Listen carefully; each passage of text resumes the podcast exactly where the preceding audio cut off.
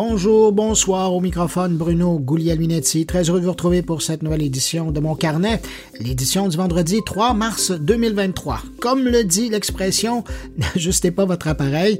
Ben, si vous trouvez que j'ai une voix qui est différente que celle euh, d'habitude, ben, vous n'avez pas tort et ce n'est pas une voix de synthèse. C'est tout simplement parce que je couvre un bon vieux rhume, ben oui, comme avant la pandémie. Alors voilà. Mais euh, je reviens à l'émission de cette semaine au menu des invités pour parler de l'actualité numérique. On va recevoir Steve Waterhouse pour revenir sur euh, l'enquête euh, sur TikTok et donner des conseils concrets pour sécuriser votre utilisation de l'application. On va revenir sur le World Mobile Congress euh, qui avait lieu à Barcelone cette semaine avec mon ami journaliste Jérôme Colombin qui était sur place pour couvrir l'événement. On va parler avec l'ex-ministre et l'ex-journaliste Christine Saint-Pierre du cyberharcèlement des politiciens.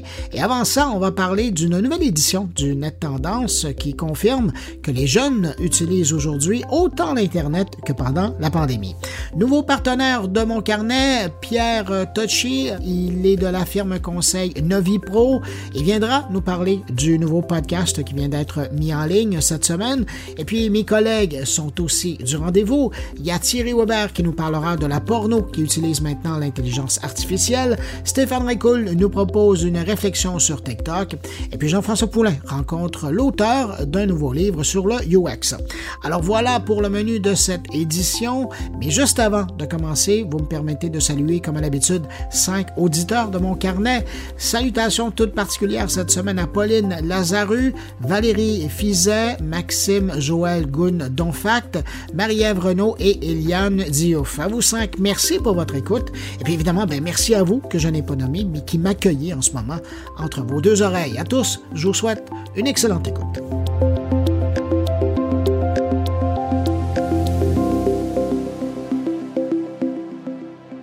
La tech en continue.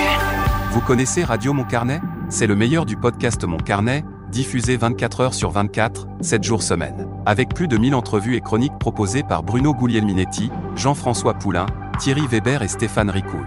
Pour écouter Radio Mon Carnet, c'est simple.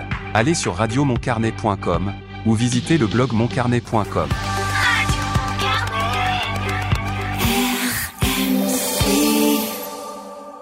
Après l'annonce de la semaine dernière euh, concernant cette grande enquête sur TikTok qui va être conduite par le gouvernement fédéral et trois provinces, dont le Québec, et avec l'interdiction de l'utilisation de l'application dans différents secteurs au pays qui a été annoncée là, les derniers jours, j'avais le goût d'entendre le spécialiste de la cybersécurité, Steve Waterhouse, sur le sujet.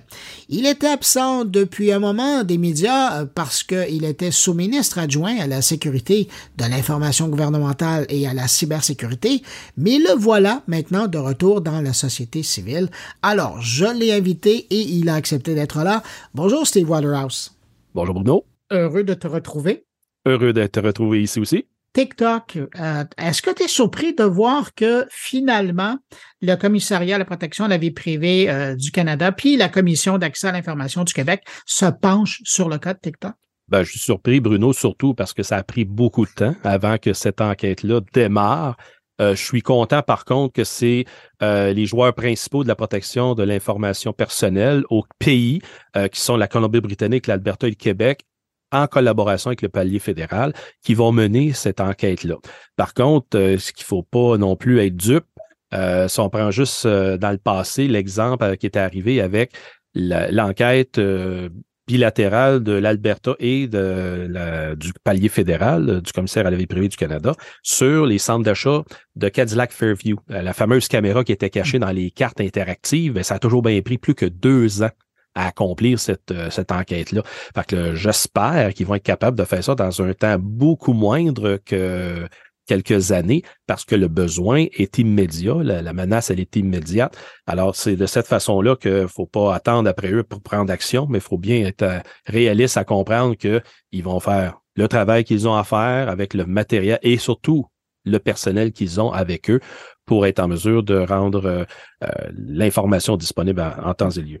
Mais, mais de l'autre côté, euh, est-ce que tu as un peu d'espoir? Parce que quand on regarde le travail qui s'est fait du côté de l'Europe, la Commission européenne, euh, du côté des États-Unis, euh, tu sais, c'est deux grandes puissances internationales qui ont, ont, fait enquête, qui ont voulu faire enquête, qui ont rencontré les dirigeants de TikTok sur leur territoire respectif. Et mis à part le fait que ces deux, euh, ces deux entités-là ont, ont, exigé de leurs employés qu'ils enlèvent TikTok de leur téléphone professionnel, on n'a pas été vraiment plus loin. Là.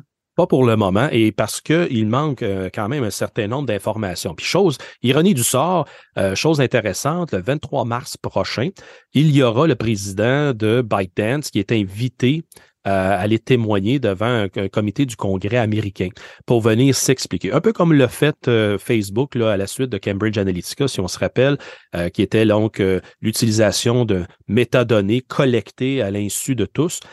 donc, est-ce qu'on va en apprendre davantage sur euh, les intentions et qu'est-ce qui vraiment euh, ByteDance fait à travers TikTok aux États-Unis principalement? Euh, je ne crois pas que ce soit des grandes révélations. Cependant, le doute persiste encore à ce jour. Comment l'information, elle est perçue par ces médias sociaux-là basés en Chine et par la loi d'une entreprise basée en Chine, ben, le gouvernement peut aller mettre les mains dans le plat de bonbons euh, lorsqu'il est nécessaire. Et qu'est-ce que ça amène pour, je, m'allonge là-dessus, Bruno, pour dire aux gens, euh, qu'est-ce que ça affecte chez le particulier qui utilise TikTok au quotidien, ben c'est euh, pas juste sur le moment, mais quand on regarde avec deux pas de recul dans l'ensemble de qu'est-ce qui va être documenté, ben là à ce moment-là, euh, ce gouvernement qui est en compétition économique d'un sens avec nous ici au Canada euh, pourra à ce moment-là avoir une meilleure appréciation de qu'est-ce qui se passe dans le tissu social et être en mesure de mieux façonner l'information, pour pas dire la publicité, à être ciblée vers des, euh, euh, des consommateurs potentiels. Fait que c'est tout là, et, et, et, on parle juste, de, là, je n'ai énuméré juste la, portion commerciale. Mais si après ça, on est capable, mais pas on, mais l'étonnation derrière euh, la, requête d'information envers ce média social-là est capable d'aller en extraire euh, les habitudes, us et coutumes de personnes notables, autrement dit, des dirigeants politiques, des dirigeants militaires, etc. Et ils vont en faire à ce moment-là une meilleure documentation pour être capable soit d'y suivre euh, d'une meilleure façon ou soit à ce moment-là des influencer euh, via de méthodes indirectes, euh, via des médias sociaux comme on parle. Et c'est la raison primaire pourquoi qu'en Europe, ils l'ont interdit dans 33 États aux, euh, aux États-Unis. Ils l'ont interdit l'utilisation de cette application-là sur les appareils mobiles des euh, officiers publics là, de, de, la fonction publique, tout comme 32 euh, universités. c'est 32 États, 33 universités, pardon, qui l'ont interdit sur leur campus pour à ce moment-là minimiser justement l'extraction de euh, propriété intellectuelle et aussi de documentation indue du personnel. Parce que là, on s'entend que euh, quand on est rendu là, on commence à parler euh, du domaine du renseignement, qui par la suite, et puis pour poursuivre ton analogie, qui permet à des États donc d'orchestrer des campagnes de désinformation pour manipuler le discours social. On va présenter ça comme ça. Et, oui, oui. puis là, Steve, dans un monde comme celui-ci, dans lequel on vit, où il y a des TikTok, mais il y a d'autres aussi applications là, qui vont aussi chercher beaucoup d'informations, comment, toi qui été près de l'appareil gouvernemental, là, comment tu regardes ça pour, pour les élus, pour, pour les responsables publics, j'allais dire même les, les gens, des, des personnalités, là, quelles seraient tes recommandations à ces gens-là dans l'utilisation de, de ces applications-là? Tout premièrement, Bruno, faut pas ignorer la menace. Et dans l'évaluation des cybermenaces annuelles qu'a publié le Centre canadien de cybersécurité en octobre dernier, ils en font état à l'intérieur qu'il y a des influences en partance de détonation, sans nommer précisément la Chine. Et quand on regarde dans les références auxquelles ils se sont basés pour émettre ce commentaire-là, c'est envers la Chine. Et euh, c'est en connaissant cette menace-là, donc, faut pas l'ignorer. C'est un risque qu'il faut adresser. Et dans ce risque qu'il faut adresser, faut pas être dupe non plus. C'est une plateforme quand même pour rejoindre, donc aller porter un message vers un auditoire donné. Ça sert à ça. Et il y en a qui vont, et je me suis fait confier, puis j'ai expliqué à certaines personnes, mais Facebook le fait, Twitter le fait, puis euh, YouTube le fait. Oui, mais les, les, lois qui gouvernent ces compagnies-là sont en Amérique du Nord et un processus pour avoir accès à de l'information, ben, ça part d'un mandat judiciaire. Ça, c'est toute la grosse différence de l'environnement chinois. Et si on prend, par exemple, aussi, juste pour comparer pour que les pommes avec des pommes, mais euh, Twitter, il y a toujours bien un sonneur d'alarme qui est sorti l'année passée ou le deux ans et qui est euh, laissait entrevoir comment est-ce que Twitter avait une très mauvaise sécurité à l'intérieur et n'importe qui pouvait se faire prendre son compte n'importe quand par un opérateur à l'intérieur de la compagnie et euh, faire euh, passer des messages que c'est pas l'auteur euh, et le propriétaire du compte qui l'a émis. Alors ça, c'est pour montrer que la sécurité à l'interne d'une organisation peut être aussi mal faite, mal gérée à l'intérieur ici aux en Amérique du Nord qu'ailleurs dans le monde. Donc, ceci dit, considérant que le médium est quand même très vaste sur la planète. On parle quoi de maintenant un milliard d'abonnés, euh, mais c'est quand même le quatrième plus utilisé par mois. Je lisais des statistiques récemment, Bruno. Euh, en, bas, euh, veut dire Facebook étant le premier, puis après ça, Instagram, puis quatrième étant TikTok. faire en sorte que pour minimiser la collecte d'informations, un utilisateur devrait avoir qu'un appareil dédié, idéalement sur une plateforme portable, un, laptop, comme on dit en bon français. la, la raison parce que l'application euh, veut beaucoup documenter la géolocalisation des personnes et surtout le maniement de l'appareil. Donc, pour déterminer euh, si la personne est en mouvement, comment est-ce qu'elle se positionne, un paquet de facteurs que l'appareil est capable de, le portable est capable de capter, que le laptop ne fera pas. L'appareil euh, pour juste distinguer portable versus laptop, c'est pour ça que je le dis comme ça. Et, et de cette façon-là, en ayant un appareil dédié, ben là, à ce moment-là, on peut purger les caches d'informations et minimiser qu'est-ce qui va en ressortir vers potentiellement cette compagnie-là. Fait que ça, c'est une approche, Bruno, qui est dans les meilleures pratiques à prendre si on insiste et on veut utiliser le médium pour être capable d'aller rejoindre une portion de la population. Puis ça représente quoi? On m'avait déjà dit 15-20 pour ce média social. rendu à 26 au Canada. Voilà. Fait que c'est pas négligeable, c'est quand même un quart. Et euh, comme on sait, souvent dans les, périodes de creuse, euh, les gens, bon, ils n'auront pas grand-chose à faire, ils vont aller sur ces médiums-là. Alors, c'est nécessaire pour ceux et celles qui ont besoin d'aller porter un message vers la population, de le considérer, mais de le faire à partir d'un appareil personnel ou un appareil officiel, ben il faut c'est pour ça que je dis qu'il faut tenir compte de la menace qui peut y avoir à ce moment-là, collecte de toutes sortes d'autres informations au détriment de l'utiliser. Puis Bruno, il faut continuer à marteler le message. Quand c'est une plateforme qui est gratuite, ben on en est le produit. Fait que mathématiques est assez simple. Ah, Steve Waterhouse, ça fait plaisir de te réentendre. Steve Waterhouse, il est consultant cybersécurité et puis ben on va le réentendre plus souvent sur mon carnet maintenant qu'il est revenu dans la partie euh, citoyenne de la population. Merci Steve, à bientôt. C'est un plaisir, à bientôt.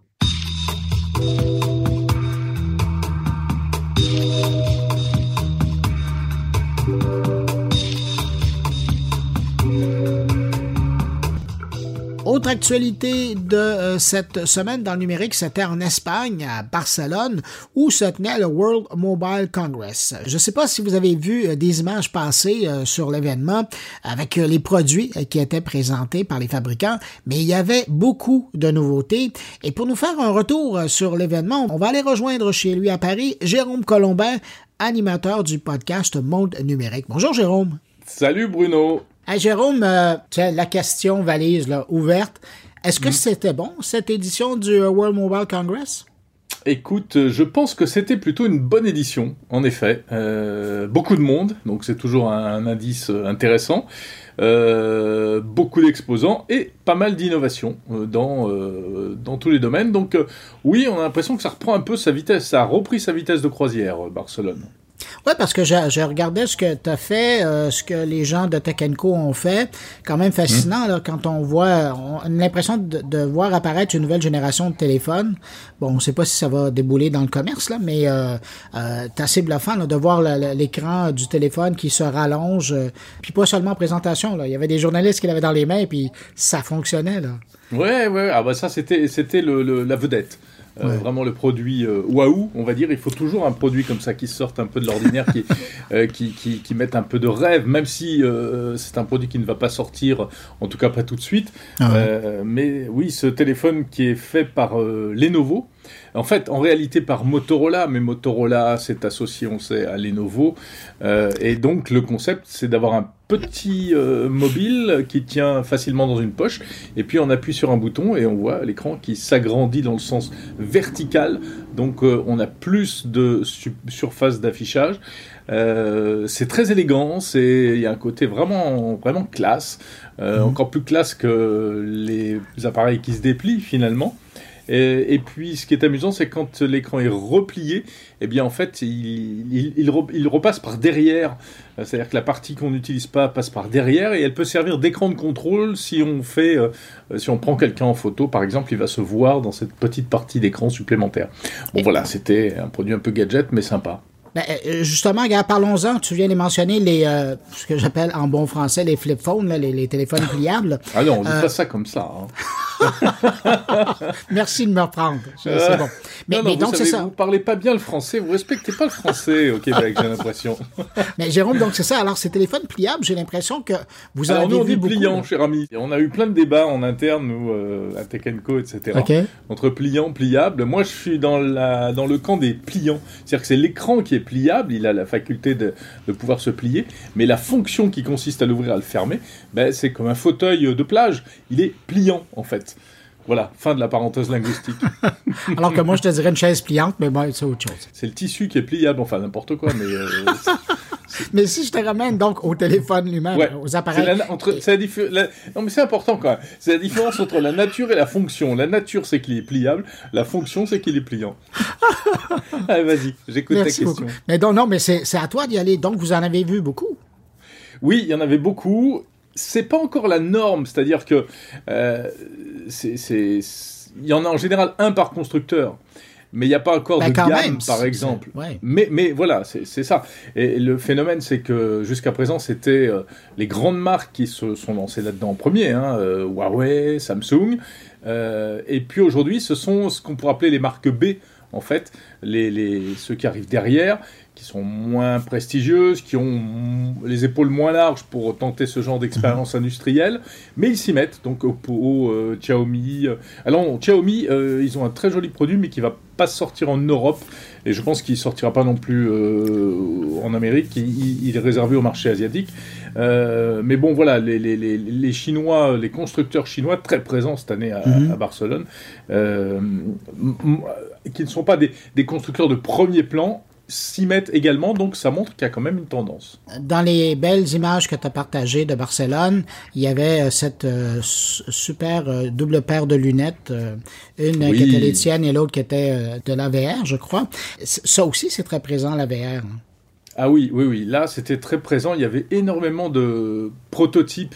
Parce que c'est encore. Alors, celui que j'ai notamment montré dans une vidéo, c'est un modèle de TCL qui est intéressant parce que euh, il, il va très loin en termes de réalité augmentée. Donc, en fait, il y a un système de, de prisme dans, le verre, hein, c'est le, le verre lui-même, euh, qui va refléter euh, des images qui sont projetées euh, depuis les côtés, donc dans les branches et ça nous donne un, eh bien des, informations. Alors, ce sont souvent des informations textuelles pour euh, suivre un itinéraire, euh, voilà, en GPS, pour avoir de la traduction euh, simultanée. Et on a ça devant les yeux, tout en pouvant tout en continuant à regarder le monde réel. Donc on est sur de la réalité euh, voilà, augmentée, mixte, on l'appelle un peu comme on veut. Euh, c'est pas mal. Les lunettes sont encore un peu grosses, elles sont un peu lourdes. Enfin, elles sont pas très lourdes d'ailleurs, mais elles sont un peu, un peu massives. Mais il y a quand même un énorme progrès en termes de miniaturisation qui a été fait. Ça, il faut, vraiment- faut vraiment le dire. hein. Ah oui, oui, parce qu'on le regarde et ça ressemble presque à une paire de lunettes normales. Quasiment, Alors, si, ouais. Si t'es pas quelqu'un qui a besoin déjà de d'une paire Ouais. de lunettes, là, ça peut passer pour euh, quelque chose. C'est, moins euh, visible que à l'époque euh, les fameuses lunettes de Google, là, ou même les spectacles de, de Oui, parce que Ouais. Google, c'était l'affichage vraiment dans un petit coin de l'écran ou à droite. Là, on a le truc en plein milieu du champ de vision. Et en plus, ce sont des informations en couleur. Il y a plusieurs couleurs, alors que l'année l'année dernière à Barcelone, j'avais vu un prototype comme ça de la marque Oppo, euh, qui était pas mal, mais c'était de l'affichage monochrome, un peu comme euh, aux grandes heures de la micro-informatique. il, y a, il y a 30 ou 40 ans, quoi. Qu'est-ce que tu retiens de cette édition euh, du euh, World Mobile Congress? Alors, je retiens que euh, on est encore un petit peu dans, dans l'expérimentation hein, pour toutes ces choses dont on parle, que ce soit autant le, aussi bien le, le pliant. Alors oui, le pliant, les constructeurs veulent y croire et disent que vraiment ça va décoller là maintenant. Bon, peut-être. euh, ça fait quand même des produits euh, à plus de 1000 euros le téléphone. Est-ce que euh, véritablement, les, ça va être un décollage massif, commercialement parlant, je veux dire. Les lunettes, euh, on n'est pas encore au bout de l'histoire, c'est pas encore le produit qu'on a envie d'acheter, mais euh, c'est quand même super prometteur, ça fait vraiment envie pour le, pour le futur, hein. on a hâte de voir ce qui va se passer dans le futur. Et puis, il y a plein de choses dont on parle moins, qui sont très intéressantes aussi, mais qui sont plus industrielles, plus business, euh, c'est tout ce qui a trait au réseau. les opérateurs, en ce moment, sont en train de vivre une, transformation en profondeur de leur réseau télécom. Il y a ce qu'on appelle notamment la virtualisation des réseaux. Mhm. ça, c'est un, phénomène très très important.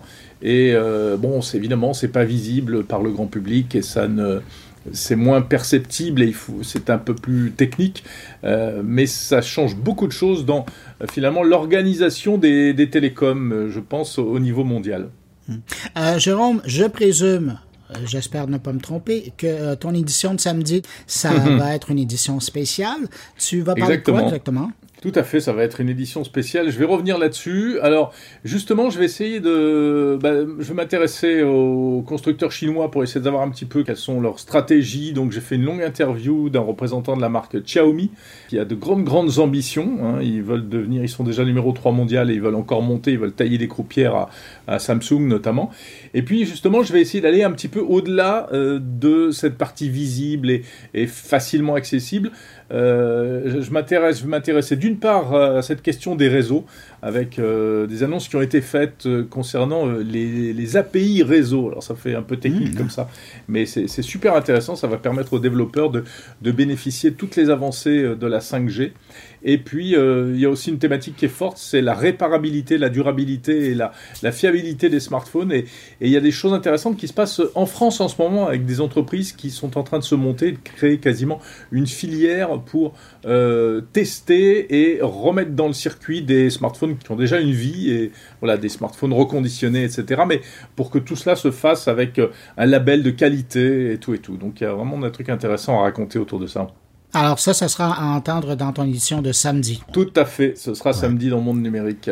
Juste avant de te laisser, euh, petite question, euh, parce que ça m'est venu en, t'écoutant. Tu sais, chaque édition euh, de ce type d'événement-là a un buzzword. Est-ce que l'AI, est-ce que ChatGPT était sur les lèvres de, de beaucoup de monde? Non, moi j'ai pas senti ça c'était pas euh, c'est dans l'esprit de, tout le monde mais c'est trop récent en fait pour euh, que ça enfin le, phénomène l'AI est ancienne mais les, les AI est ancienne mais euh, c'est trop récent pour moi le buzzword c'était c'était un autre truc c'était premiumisation c'est pas beau hein, comme mot ça veut dire faire tu, des tu nous habitues d'habitude à, des choses plus belles. Bah oui, mais c'est pas moi qui l'ai inventé. c'est pas moi qui l'ai inventé. C'est le fait de proposer des produits premium que c'est le fait surtout que des marques euh, qu'on n'attend pas forcément sur le créneau des produits un peu haut de gamme, mhm. eh bien, essayent de s'y mettre. Euh, pour plusieurs, pour différentes raisons, et notamment, alors par exemple, Xiaomi dont je parlais, euh, effectivement, euh, on sait qu'Apple vend des produits très chers et ils arrivent à en vendre beaucoup. Samsung s'est mis à faire la même chose, à vendre des mhm. produits de plus en plus chers et ils en vendent de plus en plus. Et ben, les autres derrière se disent, bah, et on va faire pareil, hein, on va monter en gamme. Donc, c'est des smartphones qui sont hyper spéqués, enfin, qui ont vraiment des bonnes caractéristiques techniques euh, ils passent des partenariats pour la photo, etc., etc. Et ils veulent les vendre plus cher. Xiaomi, constructeur chinois pas très connu, va proposer un smartphone à 1300 euros en France. Euh, c'est quand même beaucoup. C'est aussi pour compenser les baisses de vente de mobiles. Parce qu'on vend moins de téléphones, donc les constructeurs veulent les vendre plus cher. Logique. Animateur de mon numérique, Jérôme Colombin, merci d'avoir pris du temps pour euh, me parler de ton Mobile World Congress ou du World Mobile Congress. Je sais jamais comment on dit.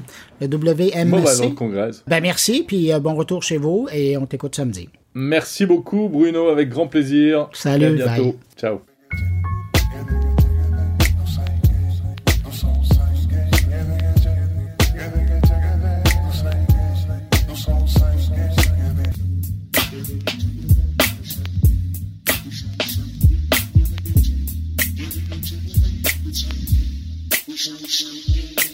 De retour au Québec, cette semaine, l'Académie de la transformation numérique de l'Université Laval à Québec a publié une nouvelle enquête net tendance intitulée La famille numérique. Cette enquête dans laquelle on apprend plein de choses sur les jeunes et leurs parents, mais notamment que les jeunes québécois passent autant de temps sur Internet qu'au plus fort de la pandémie. Pour revenir sur cette enquête et la survoler, on rejoint à l'instant la directrice intelligence d'affaires et recherche marketing de l'ATN. Bonjour Claire Bourget. Bonjour Bruno. Claire, ce mois-ci, notre tendance, vous avez frappé un coup de circuit, mais avec plein d'informations là-dedans. Mais là, je suis content parce qu'on va prendre un peu de temps pour passer à travers donc l'enquête Net Tendance qui est intitulée La famille numérique. Je le dis toujours, mais je le rappelle même au début, vous pouvez retrouver cette enquête-là, le, fascicule, sur le site de l'Académie de transformation numérique. Vous cherchez sur Google, vous allez tomber dessus. Euh, donc, Claire, c'est ce que je disais, on découvre, ou en tout cas, on observe que les jeunes Québécois passent autant de temps sur Internet maintenant, aujourd'hui, qu'au plus fort de la pandémie. J'ai le goût de vous poser la question. Est-ce que ça vous surprend? Est-ce que ça me surprend? Mais quand même un peu, je dirais, parce que on pourrait penser, OK, pendant le temps de la, pandémie, ils étaient à la maison, moins de possibilités euh, de, de contact extérieur, tout ça. Mais non, là, ils ont euh, connecté, probablement qu'ils ont été en contact avec leurs amis. Euh, bien sûr, beaucoup de plateformes numériques euh, utilisées, TikTok et autres. Bon, On va revenir là-dessus. Il y avait un petit peu d'école dans tout ça aussi. Oui, ça se passait aussi là-dessus. Ça se passait aussi là-dessus. Fait qu'on se dit, à cause de ça, ben, peut-être que ça va diminuer avec le temps. Mais non, on voit non seulement le temps, mais aussi euh, le nombre d'équipements utilisés, moi, moi ça, ça m'étonne parce que là, c'est rendu euh, la grande majorité, 90% c'est plus d'un. Puis les trois quarts, c'est trois appareils et plus. Ça veut dire un téléphone intelligent, une tablette. Euh, Ou ordinateur. Euh, ordinateur. Puis on le voit aussi, le jeu est important. Alors, est-ce que c'est sur une tablette? Est-ce que c'est sur euh, l'écran de la télévision branché à une console? Mais quand on, regarde ça, j'ai ma petite théorie, mais je veux que vous, vous entendre là-dessus. Avez-vous l'impression que pendant la pandémie, on va dire, cette génération-là, ces jeunes-là, ont développé des habitudes, des comportements, puis dans le fond, ils, prennent ça dans leur petite valise, puis c'est ça qu'ils ont appris. Et là, maintenant, euh, on, les garde euh, maintenant que la, vie a changé. Oui, tout à fait. Puis ça reste dans leur euh, mœurs, là, si on veut. puis ça amène, il y a aussi dans, notre enquête, il y a tout le volet bon, le temps passé, comment les, les, les, parents contrôlent ou ne contrôlent pas ça. Mais c'est tellement surprenant cet angle-là. Je regardais, je, vais vous laisser le dire les chiffres, là, mais je regardais pendant la pandémie, ça, se voit, là, tout le monde se cherchait un peu, mais les chiffres avant et aujourd'hui, il y a comme un, euh, je parlerai pas de lâcher prise là parce que c'est quand même important, mais euh, c'est beaucoup moins de parents aujourd'hui qui font attention à, l'encadrement là. C'est ça, parce que si on regarde en termes de d'outils, des logiciels de contrôle, puis tout ça, Bon, on, a quand même, euh, tu sais, depuis 2019, parce que c'est ça qu'on regardait, c'est passé d'à peu près 40% à 54% la moitié. Donc, petite croissance sur le mm-hmm. pourcentage de parents qui vont utiliser des logiciels de contrôle parental, euh, tout ça. Mais euh, le plus le plus simple, je pense, comme parent, c'est de s'entendre avec l'enfant, dire OK, bon ben euh, tu sais, t'as, as tant d'heures, euh, tu sais, pas, t'as une heure de, une heure par jour euh, pour euh, t'amuser avec tes équipements numériques. Puis sinon, ben, tu vas faire autre chose, tu vas aller jouer dehors, tu vas prendre l'air, tu vas faire du sport, euh, tout ça. Fait que ce qu'on voit, il y a une petite diminution mm-hmm. du pourcentage de parents, même si c'est encore une majorité. Là. Oui, oui, oui. Là, on parle, on parle de 88 pour 2019 à aujourd'hui ouais, 82. Ça, puis à 81. Là. Fait, tu sais, ça baisse, ça baisse. Mais comment vous l'expliquez, vous, ça? Avez-vous une théorie? Ce chiffre-là, euh, j'ai quand même un petit peu de difficulté. Je me dis, coudon, euh, puis je pense pas que c'est compensé. Je pense pas que les outils, euh, les outils de contrôle, euh, ça soit magique non plus. Oh, oui, tout à fait. je pense que c'est important que les parents aient une communication avec leurs jeunes pour bon établir aussi pour leur faire prendre conscience d'une saine, de, de, saines habitudes de ouais, vie. Ce qu'on appelle l'hygiène numérique. Là. Ben, l'hygiène numérique, exactement, Ouais. exactement. Eh, Claire, je vais vous entendre sur autre chose. Dans euh, l'enquête, on voit que, c'est drôle parce qu'on en a beaucoup parlé de TikTok cette semaine, là, mais on voit que YouTube et TikTok, c'est vraiment populaire auprès des jeunes pour regarder de la vidéo. Oui, mais ça, c'est pas, c'est pas si nouveau que ça. Ces dernières années, l'activité euh, première euh, sur différentes plateformes, ça demeure euh, chez les jeunes, l'écoute de vidéos, des clips. Et de voir TikTok se hisser aussi haut, c'est Ben, ça, c'est sûr qu'on l'a vu avec les années, avec les années montées, là, qu'est-ce qui arrivera euh, au cours des prochaines années pour les jeunes, on, on le voit pas encore, là, on le voit euh, dans des contextes de travail professionnel, mais bon, chez les jeunes, on verra comment les, ben, les écoles, puis Ouais. comment les, euh, les parents euh, réagiront à ça. Dans l'édition, vous parlez aussi des risques d'intimidation euh, qui sont élevés, euh, mais euh, j'ai j'ai été surpris de lire que c'était quand on demande aux parents s'ils sont préoccupés par la chose ou s'ils sont conscients de la chose, la cyberintimidation là, pour les jeunes, il semble que les garçons vont chercher plus, pas de crainte, mais en tout cas de doute du côté de leurs parents par rapport aux filles. C'est quoi? Ils ont l'impression que leur, leur euh, jeune garçon aurait plus de chances d'être une victime euh, d'intimidation? Oui, c'est nouveau, ça, cette année. C'est plus fort du côté des garçons. Euh, Les années passées, où c'était les filles, OK? Où les parents de filles étaient plus euh, inquiets sur euh, cette question d'intimidation. Puis là, cette année, ça ressort euh, un petit peu plus fort du côté euh, du côté des garçons.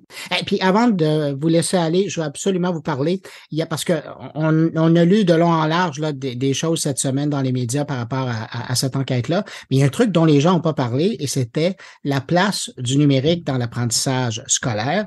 Et là, c'est c'est drôle parce qu'il n'y a pas tellement longtemps encore, on entendait le ministre Bernard Drinville euh, aborder la question ou pas l'aborder, dépendamment de où on s'assoit euh, Ouais. dans le dossier.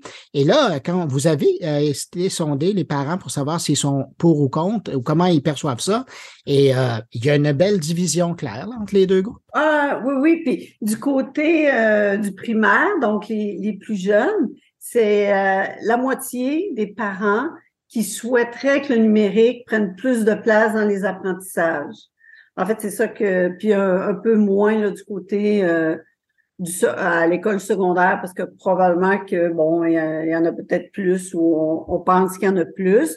Mais euh, ça, ben pour moi, ça indique aussi, c'est pas juste de dire on va on va utiliser plus d'équipements, mais c'est dans la façon dont on va euh, utiliser le numérique pour euh, pour enseigner, pour développer euh, toutes les, les, les pratiques, euh, les enseignements euh, scolaires, si on veut.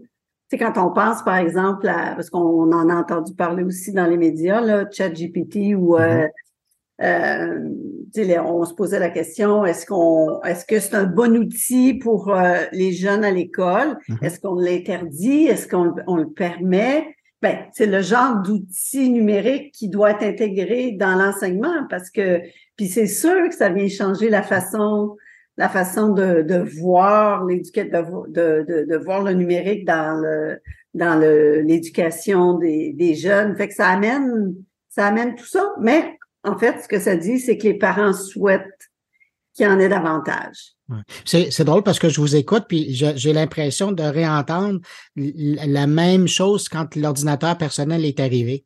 Et puis là, on a dit, c'est une nouvelle réalité, là, une intelligence, euh, euh, euh, une, une intelligence artificielle comme celle-là. Et donc, est-ce que on, on, l'amène en classe ou est-ce qu'on fait fi de ça? Ben là, c'est ça, faut savoir. Ouais. c'est pas parti pour, pour, pour nous quitter ce, ce genre d'outil-là. Non, non, non, non, non. Puis on s'en va. euh, on- ah, je pense qu'on On s'en va ou on commence à le traduire. On s'en va là-dedans. Claire Bourget, merci. C'est toujours un plaisir de vous parler. Écoutez, ce mois-ci, vous nous avez tellement gâtés. Est-ce que je peux vous demander, le mois prochain, ça va être quoi comme sujet que vous allez aborder dans le? Oui, le mois prochain, en fait, on va parler de d'identité numérique, services gouvernementaux, euh, cybersécurité euh, en lien avec euh, les données, renseignements personnels euh, en contexte gouvernemental. Genre d'études qui va intéresser euh, le ministère euh, de Kerr. Monsieur Kerr, exactement. Claire Bourget, directrice intelligence d'affaires et recherche marketing à l'Académie de la transformation numérique. Merci beaucoup d'avoir été là cette semaine, puis je vous dis au mois prochain. Merci Bruno, au revoir. Au revoir.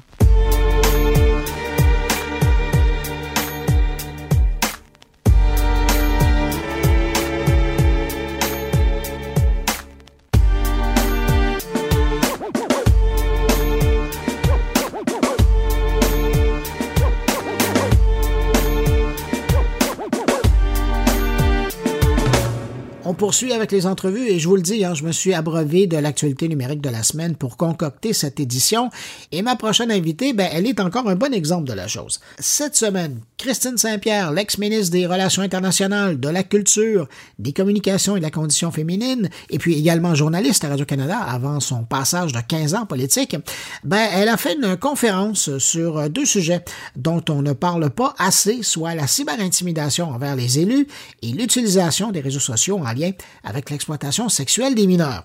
Christine Saint-Pierre, je l'ai connue à la fin des années 80 alors que j'étais réalisateur dans l'ouest du pays pour Radio-Canada et elle, à l'époque, elle était reporter national pour la radio Radio-Canada. Ça fait un bail qu'on se connaît et quand j'ai vu ces sujets de conférence, je l'ai relancé et elle a gentiment accepté mon invitation de venir dans mon carnet pour nous parler de ces deux situations qui manquent pas mal de lumière, faut le dire, et de place dans les médias. Alors, on va aller rejoindre l'analyste politique qu'elle est devenue depuis qu'elle a pris sa retraite de la politique. Bonjour, Christine Saint-Pierre. Bonjour. Christine, je le disais tout à l'heure dans la présentation, on, se connaît depuis longtemps, alors euh, tu me permettras, si tu veux bien, de te tutoyer pour cette entrevue. Ça me fait grand plaisir. Christine, cette semaine, j'ai remarqué que tu euh, faisais une conférence euh, devant un groupe de, de femmes d'affaires et je trouvais le sujet fort intéressant fort pertinent, puis d'autant plus qu'on en parle peu, trop peu. Il y a deux sujets que tu abordais. D'une part, il y avait la cyber-intimidation envers les politiciens et les journalistes. Euh, deux carrières que, que tu as eues. Et puis aussi, après, tu as abordé euh, tout le problème de la cyberprédation en lien avec l'exploitation sexuelle de mineurs. Mais je veux d'abord aborder le premier sujet que tu as fait parce que tu as passé de nombreuses années euh, comme élu à Québec et je me demandais, est-ce que dès le départ, là, à l'époque, au début de ta carrière, si on remonte en 2007, 2007 oui. Ouais, que, que tu as élu, est-ce que déjà à cette époque-là, vous viviez la cyberintimidation? Non, parce que c'était les outils étaient très peu développés. Euh, bien sûr, on pouvait aller euh, sur sur internet, euh, mais tous les outils tels Twitter, Facebook en 2007, ah, le début, ça commençait, c'était vraiment le début. Puis, puis Twitter, c'est venu beaucoup, c'est venu plus tard dans mon cas. Alors non, on n'était pas cyber intimidé, mais on pouvait l'être autrement, c'est-à-dire recevoir une lettre au cabinet disant qu'on n'était pas d'accord avec telle ou telle politique, en, en, en ajoutant des petits mots, des petits qualificatifs très gentil, puis souvent très vulgaire. Mais c'était à peu près, c'était à peu près tout. Là. On je dirais, on n'était pas très intimidés parce que ces médias-là, ces, ces outils-là, qui se sont beaucoup, beaucoup développés, euh, n'étaient pas, n'étaient pas là. Puis on les connaissait très peu, puis on les utilisait très peu. Puis il y avait une peur aussi qui se développait de les utiliser trop. Si on allait trop sur Facebook, là, on s'exposait. Puis en tout cas, c'était, c'était vraiment compliqué. Et euh, bien sûr, on était protégés de ce côté-là. Mais à, quel moment tu dirais que vous avez commencé à sentir cette pression-là de, de haine et de Ça a commencé avec les, avec les médias sociaux. Euh, le fait que, on sait, euh, que les politiciens se sont mis à, à utiliser ces outils-là, qui, étaient des, qui sont des outils qui sont très utiles parce que ça nous permet de passer directement notre message sans passer par le filtre euh, journalistique ou par le filtre des médias traditionnels. Et on pouvait aussi aller dialoguer ou échanger directement avec euh, avec les gens. Et moi, j'aimais beaucoup beaucoup ces outils-là parce que je me disais, bien, je peux ainsi euh, communiquer davantage, je peux euh, expliquer mes choses, je peux envoyer aussi des photos. Et que plus ça s'est développé, plus moi je les ai utilisés, puis les autres ont, ont fait la même chose.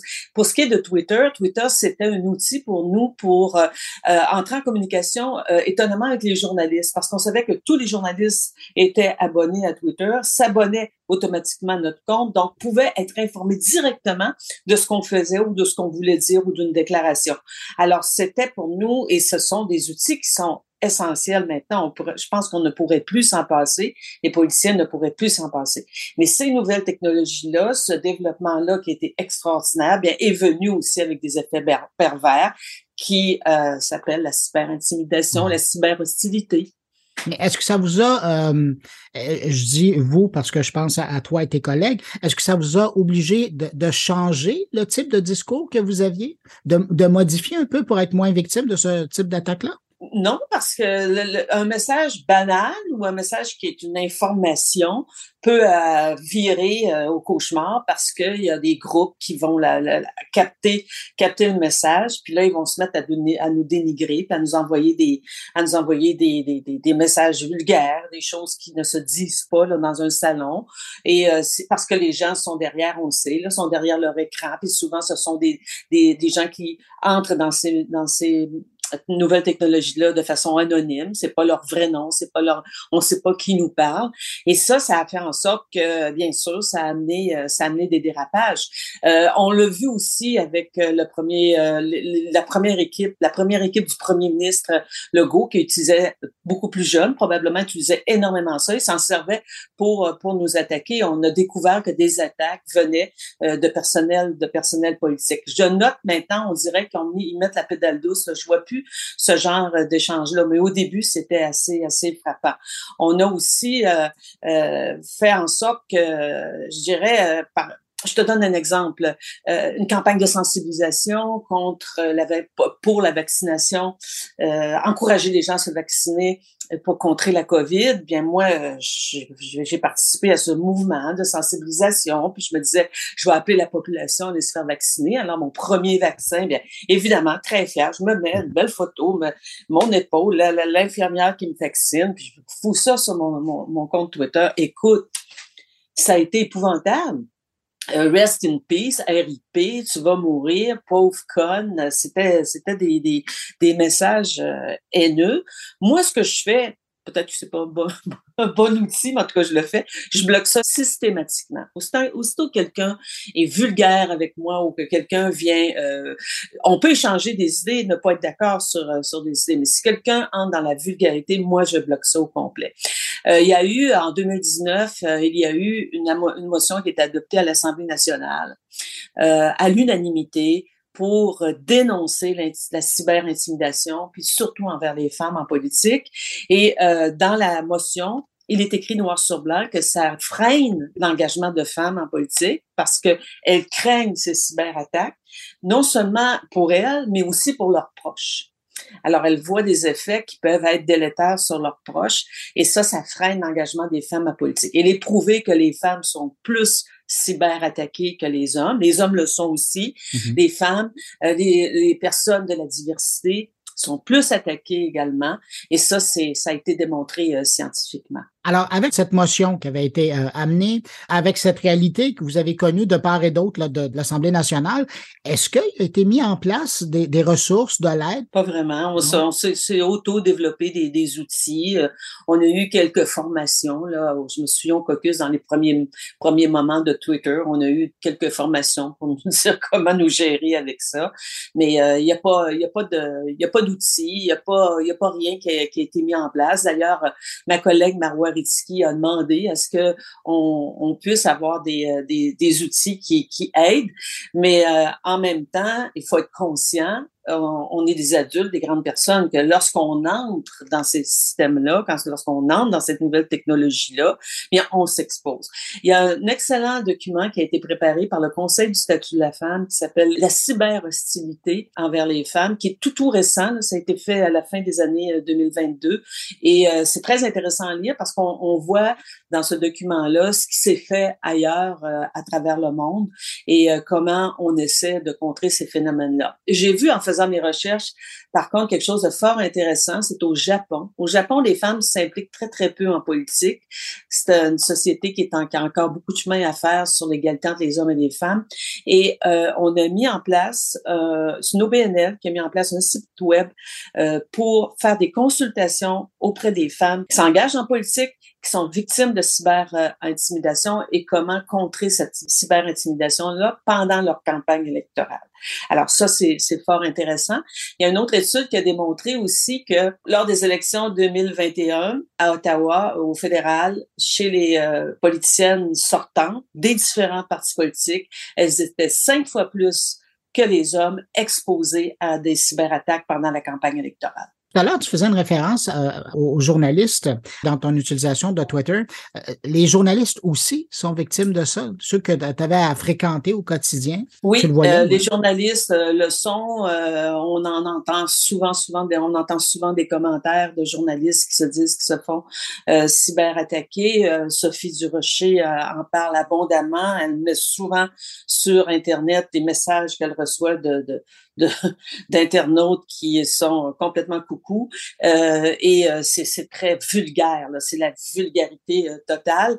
J'ai j'ai vu aussi dans cette même étude du Conseil du statut de la femme des femmes qui ont témoigné en disant que euh, ça, ça même ça les auto elles s'auto-censurent dans leur mmh. ça risque pas juste risque elles s'auto-censurent dans leur dans leur texte pour ne pas recevoir un déluge d'attaques parce qu'elles disent ça s'accumule c'est une fois, bon, ça va, mais euh, deux fois, trois fois, ça vient s'accumuler, puis ça vient, ça vient drainer euh, l'énergie. Alors tu dis bon, ben ok, je vais utiliser un autre terme plutôt que ce terme-là parce que peut-être que je vais être moins attaqué. Les femmes peuvent, euh, des femmes et des hommes peuvent s'attaquer entre eux, mais on voit que ça vient de gens qui sont des masculinistes, des gens qui veulent faire mal, qui veulent remettre les femmes à leur place. C'est vraiment la même similarité que la violence faite aux femmes. On voit les mêmes chose euh, que ce qui se produit euh, pour ce qui est de la violence faite aux femmes euh, dans le quotidien. On voit cette violence-là à travers les médias sociaux. Christine, avant de te laisser aller, je veux absolument aborder l'autre sujet parce que j'ai lu tes propos par rapport à la cyberprédation pour l'exploitation sexuelle des mineurs. Euh, je trouve ça fascinant, euh, la façon que tu as présenté ça. On voit qu'il y a vraiment une façon de faire maintenant, qu'il y a un modus operandi qui est bien en place, puis malheureusement, Montréal est, comme une plaque tournante là-dedans. Montréal est la plaque tournante de l'exploitation sexuelle des mineurs. J'étais vice-présidente de la commission spéciale qui s'est penchée sur la question.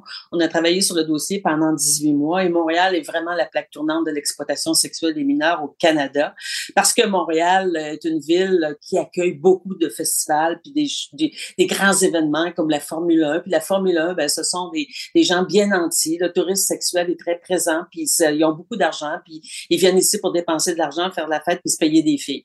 Alors, il y a, il y a, il y a tout ce phénomène-là. Mais ce que des chercheurs de l'Université du Québec à Montréal ont démontré en allant euh, rencontrer des victimes mineures d'exploitation sexuelle, euh, elles voulaient comprendre comment ils avaient basculé vers l'exploitation, vers la prostitution. Mm-hmm. Et elles euh, ont découvert, et là encore, il faut avoir plus d'analyse scientifique parce qu'elles ont mis le doigt sur quelque chose d'important.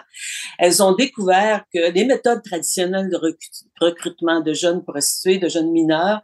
Euh, ça se fait dans les centres commerciaux, euh, là où les jeunes se trouvent, dans les euh, centres, jeunesse aussi. Des filles vont recruter d'autres filles et elles ont, elles démontrent dans cette étude-là qui s'appelle Ça accélère tout, que maintenant c'est vraiment par les médias sociaux que ces jeunes-là entrent dans la banalisation de l'offre de leurs services sexuels. Donc, le processus est vraiment banal.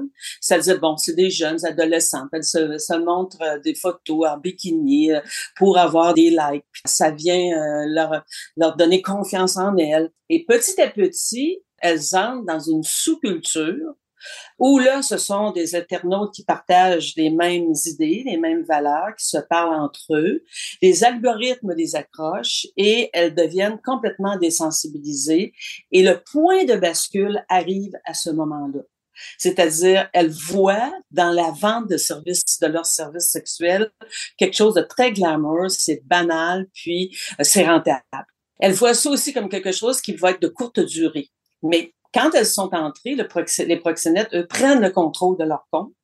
Et là, elles sont complètement isolées de leurs proches. Et l'autorité parentale au point de départ est comme pas là. Tu vois ta fille peut-être avec ses copines, ils s'échangent des, des, façons de se maquiller puis des choses comme ça. Puis euh, à un moment donné, euh, il y a des inconnus qui font aussi des commentaires. Puis là, c'est là que ça, s'en va tranquillement vers ça. C'est fascinant comme étude. Ça s'appelle Ça accélère tout. Ça a été soutenu par euh, l'UCAM, puis une des chercheurs est très connue dans le domaine. elle s'appelle euh, Martine Bécoté. Alors, je la salue pour son travail. Sachant comment ça fonctionne, parce que vous, euh, vous l'avez, le scénario, là, il est là, il est établi. Est-ce que tu as l'impression que les forces policières font quelque chose dans ce domaine-là? Ben, je pense que les forces policières sont très conscientes euh, de la, de la cyberprédation. Il y a eu euh, récemment à Québec un homme qui a été arrêté euh, pour faire du leurre de mineurs. Ils, ont de plus en plus d'outils, mais évidemment, c'est toujours une question de ressources, une question d'argent. Le gouvernement du Québec a mis de l'argent pour les forces policières pour les aider dans la lutte contre l'exploitation sexuelle des mineurs. Mais on voit aussi que, puis j'ai parlé là-dessus à directeur de police euh, euh, qui était assez découragé parce que je disais ben oui mais c'est parce qu'il y a des gens qui achètent des services sexuels. Ces gens-là, on dirait qu'ils sont jamais arrêtés, on les voit jamais, on les, on, il y a jamais de descente de police. Puis ils me disent, ben, il m'a dit, écoutez, c'est tellement long d'abord essayer d'avoir une, une, une, une, condamnation. Oui, c'est tellement long d'essayer d'avoir une condamnation. D'abord, la mise en accusation, le procès, le ci, le ça, la, la, la présence devant le tribunal, la mise en accusation, c'est tellement long que, bon, euh, on va essayer de trouver le moyen de sensibiliser, puis de, de faire un peu plus de sensibilisation auprès de, des personnes qui s'achètent ces services-là. Mais les clients, là, c'est des clients abusables. Ce sont des gens qui n'ont pas de respect pour pour les femmes et qui cherchent des femmes très jeunes puis qui sont euh, ils vont aller euh, ils vont aller euh, chercher leur fantasme sexuel là-dedans. Alors, il faut vraiment, moi, c'est une, c'est une cause qui me tient énormément à cœur. Commission spéciale sur l'exploitation sexuelle des mineurs n'a pas abordé directement la question des médias, des nouvelles technologies, et je pense qu'il faut le faire. Et une de nos recommandations, c'est qu'il y ait la création d'une chaire de recherche sur la question de l'exploitation sexuelle associée à l'UNESCO pour que le, à travers le monde, on fasse le partage des recherches, le partage euh, des, des, des, données là-dessus, qu'on on voit exactement le, le, proche, le procès, qu'on ait vraiment des données très, très, très, euh, je dirais, actuelles parce que euh, ça nous échappe. Ça va tellement vite. Tu le sais, là, toi, tu es dans ce domaine-là. Ça va à une vitesse grand V. Puis on a les yeux sur quelque chose, puis la journée d'après, bien, on est dépassé. Alors il faut, euh, il faut accélérer notre notre connaissance de, de ce phénomène-là, puis le contrer, le sensibiliser, beaucoup de répression. C'est le message que, que, que je porte depuis, euh, depuis cette commission spéciale, parce que cette commission m'a vraiment ouvert les yeux sur euh, ce fléau. Et c'est ce que tu fais encore aujourd'hui parce que tu ramènes cette problématique euh, dans, dans, dans, la lumière. Euh, Christine Saint-Pierre, merci infiniment d'avoir pris euh, de ton temps pour répondre à mes questions. C'était un plaisir de te retrouver. Ben oui. Il faudrait faire ça plus souvent. je te dis à bientôt. te sachant internaute aguerri depuis longtemps maintenant. Salut. Bye.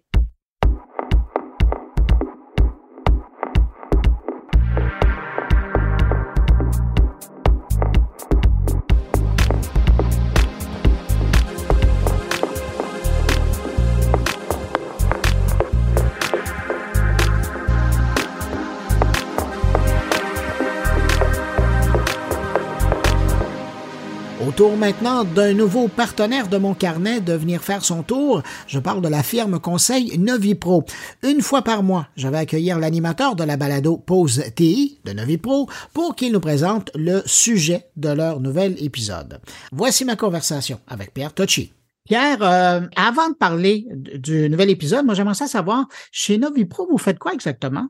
Le Novipro, je m'occupe de tout ce qui est stratégie informatique, technologique au nom de nos clients. Donc, vous êtes pas mal à jour dans ce qui se passe? Oui, euh, je me tiens au courant avec des gens comme Bruno, notamment, et avec nos, nos, gens techniques chez nous qui, eux, sont vraiment dans euh, jusqu'au bout dans la technologie et eux vont m'apprendre qu'est-ce que ça fait, pourquoi ils utilisent telle chose, telle chose, et moi, je lis ça vers les problèmes du client, le risque de le faire ou de ne pas le faire. Oui, puis à quelque part, vous êtes à la fois analyste et facilitateur euh, entre vos les besoins de vos clients et euh, les technologies qui sont disponibles. Absolument. Le meilleur terme, c'est facilitateur. Exactement. Bon. Parce que beaucoup de choses sont dites, beaucoup de choses sont peu comprises, beaucoup de choses sont amenées au mauvais endroit. Donc, ça prend quelqu'un dans le milieu qui ramène les choses à l'ordre. Oui, surtout que dans le cas de Novipro, vous avez tellement des clients qui sont de tout acabit. Là. Il y a des gros manufacturiers, des entreprises qui sont dans le service. Vous êtes un peu partout. Hein. Donc, euh, par rapport à leurs besoins, vous avez besoin d'adapter les solutions. Oui, il y a des clients qui sont, euh, bon, malheureusement, euh, de par la nature de leurs entreprises, de leur industrie, peu, je vais dire éduquer, mais c'est pas vrai le terme. On ne dira pas éduquer. on va dire à jour. oui, à jour. Donc, euh, j'ai une vulgarisation qui est A pour eux. Et on va aussi faire affaire avec des gens qui sont euh, très spécialisés, les grandes entreprises qui ont des équipes complètes.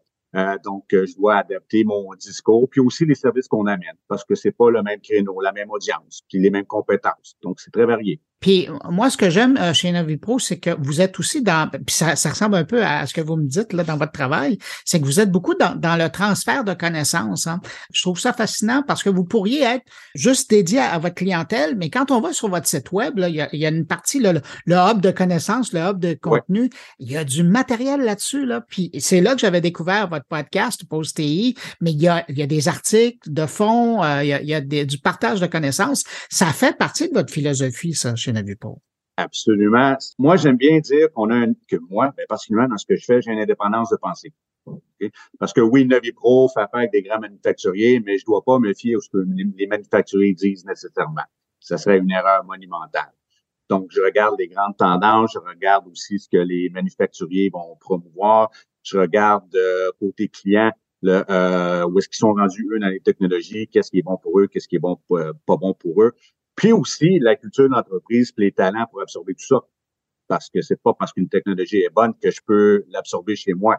Euh, ça fonctionne pas tout à fait comme ça. En tout cas, ceux qui ont essayé ont eu des surprises. Là, Pierre, euh, je veux parler de l'épisode que vous venez de mettre en ligne. C'est un épisode qui euh, concerne euh, l'outil d'analytique TrendMiner. Ça, c'est un bel exemple de quelque chose qui est, c'est un gros outil, mais pour le bon client, ça peut faire des miracles. Absolument. Il y a quelques années, il y a eu la vague euh, Big Data. Là, tout le monde s'est affolé avec le big data. Avant, c'était le cloud. Donc, le big data, c'est quoi? C'est de pouvoir cueillir des données, les analyser, etc., puis faire des beaux graphiques, des tendances, l'analytique avancée, tout ce qu'on comprend aujourd'hui. Mais en industrie, on avait une grosse problématique, c'est que la, les manufactures ont été conçues d'une manière que personne ne pouvait entrer dedans. Maintenant, lorsqu'on parle de big data, on ouvre les portes aux, données qui sont à travers une industrie.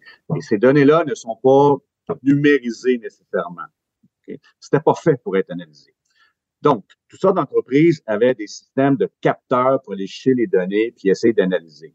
Ça, c'est beau. Mais quand c'est pas ton domaine, qu'est-ce que tu regardes? Pourquoi tu le regardes? Euh, si tu regardes la mauvaise chose pour la mauvaise raison, ça va donner un mauvais indicateur, donc tu vas prendre de mauvaises décisions. Des outils comme TrendMiner, justement, avec des modèles, je veux dire, presque préconçus, euh, nous aide à marcher l'information et à présenter des indicateurs qu'on va façonner avec, euh, je dirais, des règles d'affaires qui nous donnent pas mal la vérité vers où on va aller. Et un produit comme TrendMiner, c'est que c'est générique. Permets-moi de me connecter à quelque chose qui est un problème TI. Donne-moi une analyse d'affaires qui comprend qu'est-ce que je regarde. TrendMiner va faire le reste au niveau de la visualisation et après, ben, c'est à toi de décider si tu aimes la réponse ou non. Pierre, on va aller écouter un extrait de l'épisode, puis je reviens tout de suite. Avec ce que j'entends de TrendMiner, est-ce que c'est quelque chose qui est nouveau? D'où ça vient? Quel problème qu'on règle en entreprise avec TrendMiner? TrendMiner, ça a commencé dans une université, c'est l'université de Leuven en Belgique, puis ça pour répondre à des besoins d'analytique avancée de l'industrie chimique. Il y a plusieurs chercheurs qui travaillaient à l'époque sur ces problématiques-là, puis ont décidé de commercialiser l'application en 2008. Par la suite, ils ont élargi la solution pour répondre aux besoins des secteurs miniers, énergie, pétrolier, pâte et papier, alimentaire et le traitement de l'eau. TrendMiner appartient maintenant à un groupe qui s'appelle Software AG et Novipro est partenaire de la solution.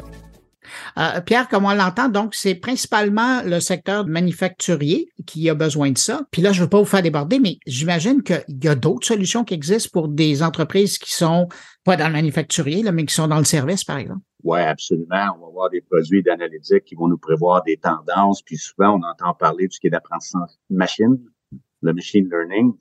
Euh, c'est avec les données qu'on nous donne ou qui varient, euh, comment est-ce que ça euh, change le comportement du résultat? donc, le, la machine apprend, on va appeler la machine, ou l'algorithme apprend au fur et à mesure qu'on donne une variation des nouvelles données et ça nous donne un nouveau résultat. Exemple, est-ce que c'est le bon temps d'engager ou non quelqu'un chez nous? Mm c'est pas du manufacturier, c'est un problème de ressources humaines. Euh, dans le bancaire, est-ce que c'est le bon temps d'investir ou non? Il faut pas juste regarder si ça descend ou ça monte. Il y a d'autres facteurs que ça. Euh, en épicerie, ah, là, longtemps, on a commandé, là, longtemps, là, 5-6 ans, pouvoir voir la probabilité qu'un client va rentrer dans l'allée A versus l'allée euh, l'allée C. Est-ce que je devrais avoir plus de, de, gens qui vont être dans les kiosques sur A ou sur C? C'est ce que ça fait aussi. Donc, des outils comme TrendMiner ont une variation dans euh, le résultat qu'on peut avoir. Ça dépend où on veut l'appliquer. C'est fascinant, Pierre. Je rappelle que les gens qui veulent en, savoir plus, ben, ils ont juste à écouter cet épisode de Pause ETI. C'est disponible sur le site de Novipro. Vous allez sur novipro.com. Regardez en haut à droite, vous allez voir le hub de contenu. Vous cliquez là-dessus, vous descendez un peu la page, vous allez voir balado. Puis les balados, il y en a. Euh, vous pouvez reprendre votre retard parce que moi, de mémoire, là, ça a commencé en 2021. Il y a énormément de stocks, ça vaut la peine d'aller voir.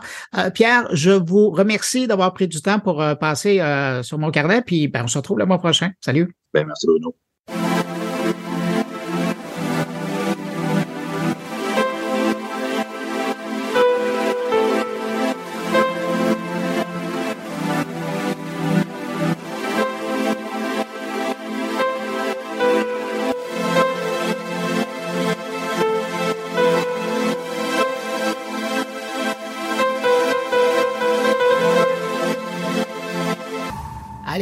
Autour de mes collègues maintenant. Thierry Weber s'intéresse cette semaine à une entreprise qui mise sur l'intelligence artificielle pour révolutionner la pornographie. Bonjour Bruno, bonjour les auditeurs de mon carnet. Imaginez-vous ouvrir les yeux et vivre votre fantasme le plus fou. Un modèle de vos rêves habillé de lingerie avec un regard coquin et perçant, prêt à exécuter vos moindres désirs dans un décor que vous avez créé. Ce n'est pas un rêve éveillé, mais la dernière innovation de pointe en matière d'intelligence artificielle combinant la pornographie et le métavers avec une réalité virtuelle si immersive qu'elle pourrait presque être confondue avec la vie réelle. Alors, c'est pas moi qui vous vends cela, hein, mais la startup Sims AI, voilà, pour être plus précis, qui pourrait être à l'aube de bah, ce que pourrait être le futur de la pornographie avec une vraie question mais c'est malheureusement pas la seule qu'on pourrait se poser. L'industrie pornographique est en pleine évolution, les avancées technologiques permettent de générer des images érotiques pour répondre aux désirs les plus fous.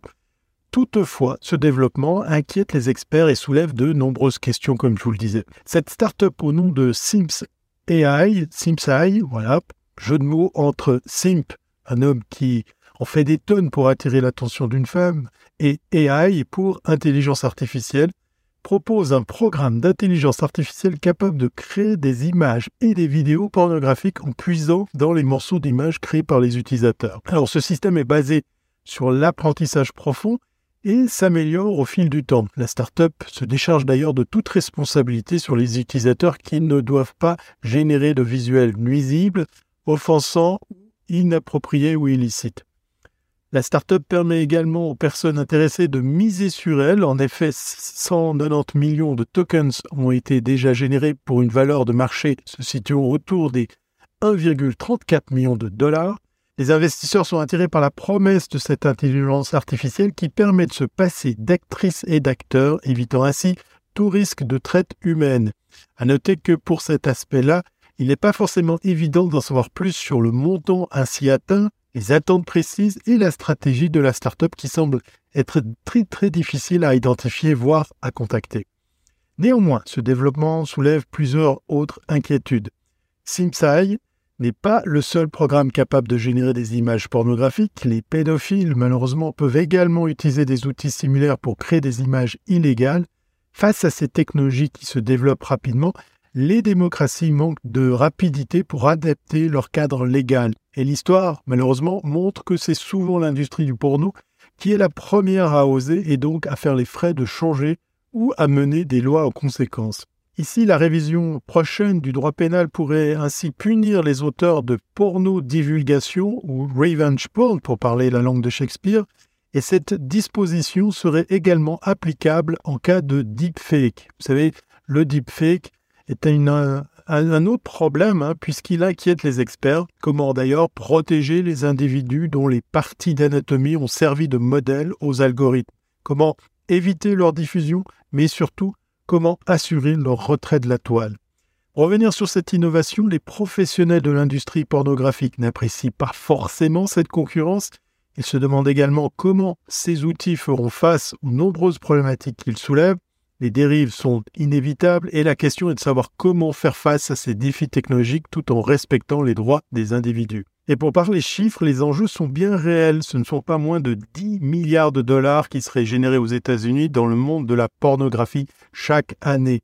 Pays pourtant puritain, les États-Unis concentreraient près de 90% de la production pornographique mondiale. En France, par exemple, le marché des films X tournerait autour des 200 millions d'euros par an. En conclusion, la pornographie du futur pose de vraies questions et soulève de réelles inquiétudes. Les avancées technologiques peuvent certes permettre de générer des images pornographiques, mais elles peuvent également être utilisées à des fins illégales. Les démocraties doivent adapter leur cadre légal rapidement pour faire face à ces développements technologiques et protéger les individus dont les droits sont menacés. Reste à savoir combien de temps cela va prendre. Allez, en attendant, portez-vous bien et à très bientôt si c'est pas.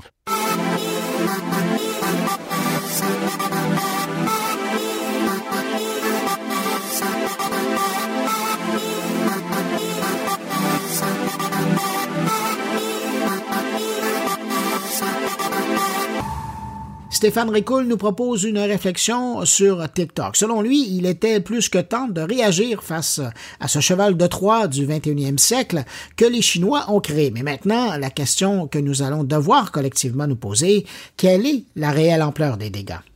On l'écoute.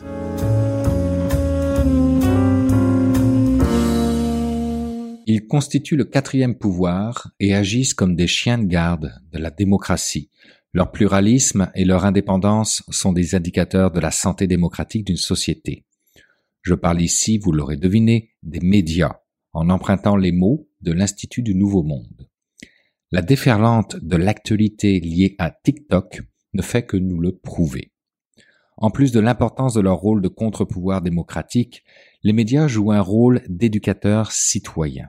Dans un contexte de montée de fausses nouvelles, de l'influence croissante de leaders d'opinion qui occupent la place publique, et devant la montée du populisme et du cynisme de la population envers les affaires publiques, réfléchir à ces enjeux est primordial pour s'assurer de l'avenir des médias. Et pourtant, malgré les alertes incessantes des spécialistes liés aux enjeux numériques, bien souvent les médias se contentent d'une couverture à la hauteur de l'intérêt du citoyen, c'est-à-dire liée à l'usage et non aux répercussions. C'est vrai jusqu'à ce qu'une technologie de rupture apparaisse, telle ChatGPT. C'est vrai jusqu'à ce qu'une application devienne d'un seul coup un risque pour un gouvernement. L'épisode TikTok que nous vivons présentement nous enseigne beaucoup de choses, positives comme moins positives.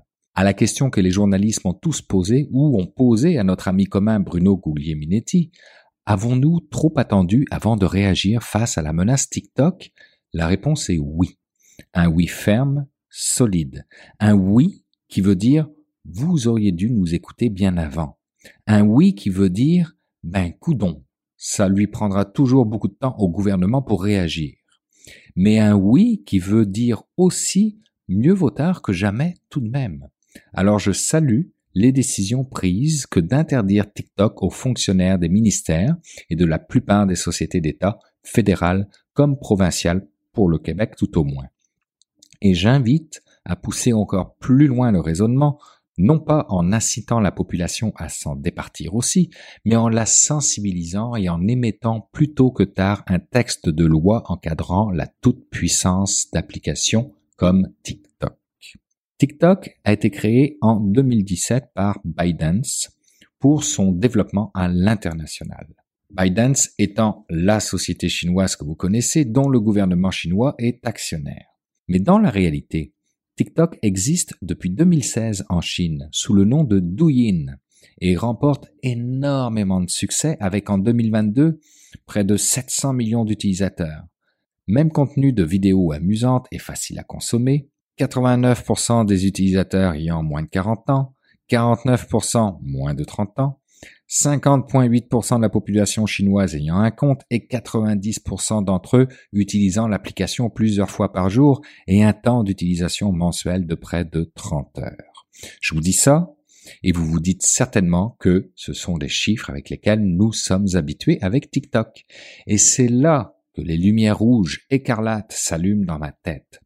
Si Douyin existait déjà en 2016, avec cette ampleur de succès et d'adoption, pourquoi se donner la peine de créer et donc d'investir de l'argent dans un copier-coller dont seul le nom change pour TikTok Pour répondre à cette question, il faut regarder du côté totalitaire du gouvernement en place là-bas. La République populaire de Chine impose effectivement une censure d'Internet. Selon Wikipédia, le gouvernement de la République populaire de Chine défend ses droits à censurer Internet en déclarant que le pays a le droit de gouverner Internet selon ses propres règles à l'intérieur de ses frontières. Et il publie ce gouvernement en juin 2010 un livre blanc dans lequel il considère Internet comme une cristallisation de la sagesse humaine.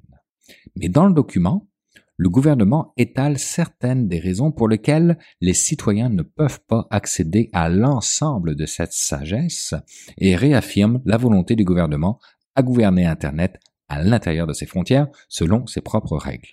Le document ajoute que les individus et entreprises étrangers peuvent utiliser Internet en Chine, mais ils doivent se soumettre aux lois du pays. Et que dit cette censure? Retenez votre souffle, c'est édifiant.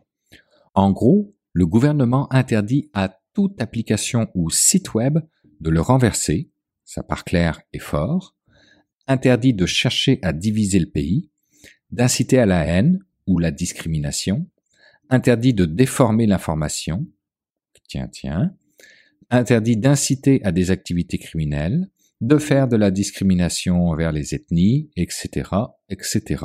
Et si je me permets une rétro-interprétation, ça veut dire que Douyin, qui se conforme à cette censure, n'était pas l'application souhaitée pour l'international. Qu'il en fallait une qui ne réponde pas à ce genre de censure. Et c'est de là qu'est né TikTok.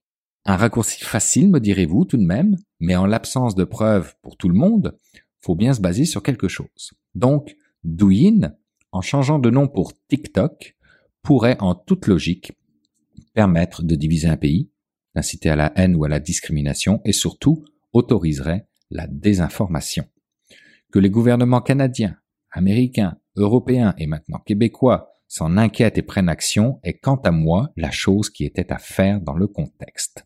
Et tout ça, c'est sans compter sur la licence d'utilisation que tout le monde accepte sans condition et qui donne accès à bar open à vos données présentes sur votre cellulaire ainsi qu'à vos données comportementales rien pour appeler sa mère pris individuellement, mais qui ramené à une population complète pourrait s'avérer être un cocktail particulièrement dangereux pour nos démocraties, même si on veut nous faire croire qu'il n'y a pas eu d'ingérence chinoise pendant les élections fédérales, en oubliant que l'ingérence peut parfois se passer de réels contacts ou échanges humains. Gardons à l'esprit que la capacité de TikTok à filtrer et prioriser le contenu et donc d'exercer une certaine censure et créer des bulles informationnelles artificielles qui permettent de pousser un narratif spécifique est réel, au même titre que Facebook avec le scandale Analytica Cambridge, mais cette fois-ci avec un actionnaire totalitaire, rien de rassurant.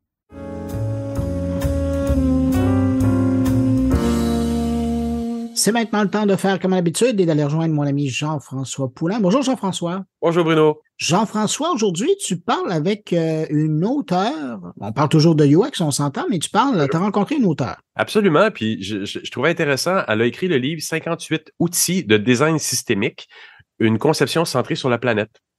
Intéressant parce que, bon, encore une fois, on en a vu quelques-uns dans les dernières années. C'est du design UX qu'on a appris à la dure dans les 20 dernières années appliqué à d'autres monde que juste le UX numérique, juste le digital. Là. On, s'éparpille un petit peu ailleurs parce que cette méthodologie-là, méthodologie-là, elle a fait ses preuves. On est capable maintenant de dire, on va pas nécessairement s'embarquer dans des projets pharaoniques. On va prototyper d'abord, on va tester nos affaires. Toutes les choses qu'on a vues dernièrement. Puis je trouve ça très sympathique euh, à, m'envoyer pour l'instant juste la, table des matières de son livre. J'ai hâte qu'il arrive au Canada. Ça s'en vient. Là, il, apparemment, il vient de sortir en France. Euh, bientôt, euh, comme d'habitude, hein, quelques semaines, voire un deux mois plus tard au Canada. Puis euh, donc, mon entrevue cette semaine, c'est avec euh, Sylvie Domal, qui est euh, systemic designer. Et on parle aussi dans, en pré-entrevue, je ne l'ai pas gardé dans le montage final, mais elle était à la tête de UX Paris. Puis c'est un événement similaire à tout le monde UX. Au début, ça a commencé dans les années 2009. Donc c'était une, précurseur de, du UX quand ça a commencé à prendre son nom, parce que bon, l'ergonomie dans, dans, dans, le métier est là depuis longtemps, mais quand ça a commencé à s'appeler UX 2009, 2010, 2011, elle a fondé cet événement-là aussi à Paris, en même temps que nous fondions euh, tout le monde UX à Montréal. Ben, Jean-François, merci pour cette rencontre. On va l'écouter à l'instant, puis on se retrouve la semaine prochaine. Salut. Merci Bruno. Bye. Bon, déjà, je m'appelle Sylvie Domal, je travaille et je vis à Paris. Euh, et j'ai, euh, on va dire, j'ai commencé à travailler dans la conception de dispositifs numériques à partir des années 90. À l'époque, c'était des CD-ROM. À partir des années 2000, j'ai commencé à travailler sur des sites web, ce qui m'a amené à me poser beaucoup de questions parce qu'à l'époque, c'était surtout la direction artistique qui lidait la conception avec des écueils, avec des écueils assez importants parce que en France, euh, tout était régi par le goût. Donc euh, plein de fois on présentait des choses et j'en disais non, je n'aime pas, je n'aime pas. Ce qui m'a amené à me poser des questions sur euh, ben, comment on conçoit, comment on évite aussi ce genre d'écueil à savoir que tout ne soit jugé qu'au, que à l'aune du goût. Donc j'ai découvert la, on va dire une démarche anglo-saxonne nord-américaine qui n'existait pas du tout en France, que j'ai appliquée, euh, on va dire, de ma propre initiative à l'intérieur de mes projets, en découvrant en particulier les livres de Peter Morville et puis Jesse James Garrett. Euh, et j'étais tellement convaincue de cette démarche centrée sur l'humain que j'ai fait un petit tour à la BBC à l'époque, il y avait une équipe qui était vraiment un, on va dire une tête de pont en Europe parce que euh, Margaret Hansley, qui était la numéro 2 de Peter Morville, était venue créer cette, euh, cette équipe et avait formé tout le monde. Et c'est un peu sur cette impulsion-là. Elle n'y était plus quand j'y suis allée, mais enfin, elle avait formé toute l'équipe. Et donc, ça m'a permis de vérifier que ce que j'avais fait, on va dire, euh, un peu simplement, n'était pas totalement éloigné d'une version un peu puriste de la discipline. Et quand je suis rentrée en France, euh, j'ai trouvé un poste d'architecte d'information. À l'époque, ça s'appelait architecte d'information. C'était 2007. C'était Paris. Euh, à Paris, on était, euh, on était vraiment une poignée à avoir ce titre-là. j'ai commencé à beaucoup assister à des conférences internationales parce que c'était le seul moyen pour moi, finalement, d'apprendre sur la discipline j'ai créé un groupe à Paris s'appelait UX Paris avec l'aide de Grandin Donovan, voilà, pour faire connaître la discipline. Euh, finalement, il y a eu de plus en plus de connaissances de ce qu'on appelle aujourd'hui l'UX, donc l'expérience utilisateur. Hum, et donc, c'est ce qui m'a amené à faire le premier livre en français sur le sujet. Euh, à l'époque, il n'y en avait pas. Et il y avait peu de traduction. Et puis, on va dire, euh, très très vite, notre action plus celle d'autres gens ont fait que on va dire la discipline est devenue assez euh, banale dans à peu près tous les on va dire toutes les agences, toutes les entreprises, tous les lieux où les gens travaillent avec des dispositifs numériques. Et donc j'ai fait ça jusqu'à 2020, voilà. Donc j'ai encadré des équipes de designers dans différentes structures. Et puis, euh, et puis en 2020, j'ai infléchi ma pratique parce que j'ai rencontré des gens qui m'ont fait travailler sur des projets bas carbone. Et le fait de travailler sur des projets qui ont une dimension de, complexité euh, beaucoup plus grande m'a amené à, repenser, euh, repenser mes outils et à les piocher dans un, on va dire un, nouvel arsenal, voilà, d'outils, de méthodes qui sont inspirés de la pensée systémique et qui ont été complètement pensés par des designers pour s'intégrer dans une pratique de design. Donc on va avoir à la fois une approche qui une approche de design telle qu'on la connaît, euh, qui s'apparente plus ou moins à un double diamant. Mais on va avoir des, des, méthodes et des outils qui sont très différents, mais qui sont toujours là pour euh, nous aider à éviter de sauter à pieds joints dans les, on va dire, dans nos travers euh, humains. Euh, Mais par ailleurs, tu viens, excuse-moi, mais par rapport, par ailleurs, tu viens du monde du numérique tu as, fait ta carrière dans le numérique. Ces méthodologies-là, on les a appris à la dure aussi dans le numérique. On est allé les chercher dans l'ergonomie classique, dans bien d'autres choses. Dans le cadre de ton livre, les 58 outils de design systémique, euh, tu appliques en ce moment des méthodologies que tu as apprises, que tu es allé chercher dans un autre contexte aussi, mais pour les appliquer à tout. Le design pour une station de ski, le design pour l'aménagement d'un territoire, littéralement. Là. Sachant qu'il y a plein de choses sur lesquelles je travaille où c'est pas le numérique qui est une solution, pas nécessairement. Euh, c'est plutôt en fait ce qu'on a appris en tant que designer dans la discipline du numérique qui aujourd'hui nous aide avec d'autres visions et l'aide d'autres penseurs mais c'est toujours la même chose, c'est-à-dire que en tant que designer, nous on a toujours euh, on a toujours travaillé sur de la, compréhension, de la collaboration, et on a toujours pensé que faire et penser sont les deux faces d'une même carte. Euh, alors, ce qui est peut-être beaucoup plus facile dans une pensée anglo-saxonne comme au Canada, c'est beaucoup plus difficile en France, où en France, on a tendance à penser qu'il y a ceux qui sont intelligents qui pensent, et puis il y a ceux qui ne le sont pas et qui font. C'est un peu un défaut hein, de la pensée française, euh, cette, espèce de divorce. Euh, les designers, eux, pensent que penser et faire, ce sont juste les deux mêmes, les deux phases d'une même opération de pensée, en réalité. Et très souvent, le fait de faire aide à penser, etc. Mais euh, et donc, je pense que c'est ces éléments-là qui restent quand on travaille sur des sujets systémiques. En revanche, les, outils qu'on va chercher sont vraiment différents. Voilà. Mais on, suit aussi un petit peu le, même système qui est qu'on a un gros travail de recherche, que ce travail de recherche donne lieu à de la formalisation, de la compréhension qu'on va partager. Et c'est aussi ce travail qui permet euh, d'identifier, de diagnostiquer les problèmes et ensuite d'avoir une phase d'idéation dans lequel on va ouvrir au maximum tout le champ des possibles et ensuite le sélectionner et le réduire pour avoir des candidats qui sont entre guillemets des bons candidats. Et ça, ça change pas en fait en design systémique, mais c'est les outils la façon de la façon de mener les choses, vraiment le détail des méthodes qui est un peu différent. Mais c'est donc intéressant parce que ce que je lis dans la table des matières de ton livre, c'est des méthodologies qui peuvent s'appliquer, comme tu le disais tout à l'heure, un, un, un, centre de ski qui veut changer ou qui veut survivre au changement climatique et qui va venir voir un designer plutôt que venir voir quelqu'un d'une haute euh, école commerciale. Il y a quand même un, shift là, dans la façon de faire ou dans la mentalité qu'on demande aux administrateurs. Tu veux réinventer ta, ton entreprise ou ton organisation, tu peux venir voir un designer parce qu'il y a une méthodologie scientifique derrière le processus de design qui va être différent de celui que si tu vas voir une école, euh, quelqu'un d'une école commerciale. Puis ça, je sais qu'en Europe, c'est aussi un grand débat. Les grandes écoles commerciales ont beaucoup de place. Est-ce que les écoles de, design ou est-ce que le processus de design comme ça va être entendu par ces grandes organisations-là? Est-ce qu'on en est là de dire le centre de ski va dire oui à ça? Alors, alors c'est vrai qu'on peut se poser la question, et c'est vrai que c'est difficile de trouver des entreprises dans lesquelles le design est représenté au plus haut niveau de la de décision. Il n'y a pas beaucoup d'entreprises. Dans les entreprises, il y a du RH, il y a de la communication, il y a les gens des ventes, il y a, voilà, il y a. C'est très rare d'avoir quelqu'un qui représente le design, qui est à ce niveau-là. Mais il n'empêche que moi, j'ai toujours pensé que le design devait être intégré à un niveau stratégique de l'entreprise, et je continue de le penser. Mais euh, mais peut-être que peut-être que finalement ça peut être aussi quelque chose qui est que les, décisionnaires dans les dans les comités de direction, dans les comités exécutifs, peut-être que peut-être que ce sont eux qui vont s'emparer de ces outils-là et les appliquer et les utiliser. Et si c'est si c'est le cas, moi j'en suis ravie.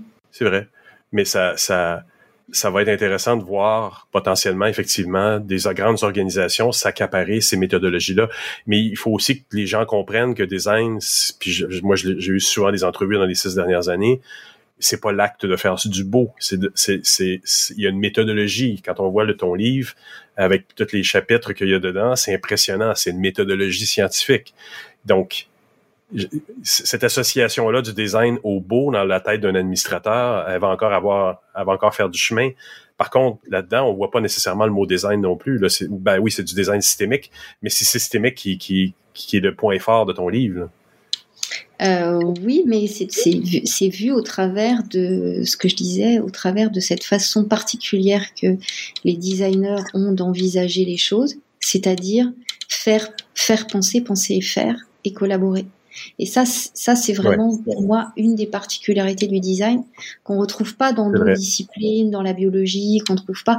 Euh, et, et c'est ce qui fait aussi qu'on arrive à trouver un chemin pour traiter des sujets complexes comme voilà comme ceux que j'évoque. Oui, c'est vrai que c'est le point le plus fort de notre discipline, enfin du moins qui s'est développée, parce que des designers vedettes, il y en a eu aussi pendant longtemps dans notre dans notre monde, mais dans les dernières années, on, on a vu beaucoup l'aspect collaboratif, design thinking, ateliers et autres, que le design s'est senti euh, pas obligé, mais a, a, ajouté à sa pratique aussi là, l'idéation, euh, mais l'idéation horizontale avec tous les départements, qui est quand même quelque chose de nouveau dans dans, dans le monde de l'administration d'une organisation finalement, qui fonctionne beaucoup par silo historiquement. Oui, avec des raisons. Hein. Les, enfin, les, gens qui disent qu'il faut casser les silos, c'est des gens qui n'ont pas compris la bonne façon de fonctionner des entreprises. Il faut des expertises, il faut des gens qui connaissent très bien leur métier. Donc, euh, on peut pas mélanger comme ça euh, des commerciaux et puis euh, des communicants et puis des gens du marketing en pensant que c'est la bonne idée. Il, faut que les gens aient des, aient des piliers. Euh, c'est vrai que le design a ce côté de faire travailler ensemble des gens de de a priori de disciplines différentes, donc et se faire et de de faire en sorte qu'ils s'écoutent, de faire ça aussi, ça nous prémunit aussi de solutions irréalistes ou qui ne vont pas euh, forcer l'adhésion à la suite de, du travail. Donc c'est vrai que l'atelier c'est assez difficile à mener, mais euh, c'est un moyen effectivement d'aligner toute une équipe, toute une entreprise pour que tout le monde porte le projet au final et que ce soit un succès. Et ça, il y a que les designers qui ont fait ça jusqu'à présent. Curieusement, c'est les seuls à avoir fait ça. Écoute, Sylvie, j'ai vraiment hâte que ton livre arrive au Canada. je, pense que c'est pour bientôt. Je, vais être le premier à l'acheter, je, te le garantis. C'est sous les éditions Erol et ça s'appelle 58 outils de design systémique. Alors, merci beaucoup pour cette belle conversation, Sylvie. Ben, merci beaucoup à toi. Je suis assez ravie euh, d'avoir pu échanger.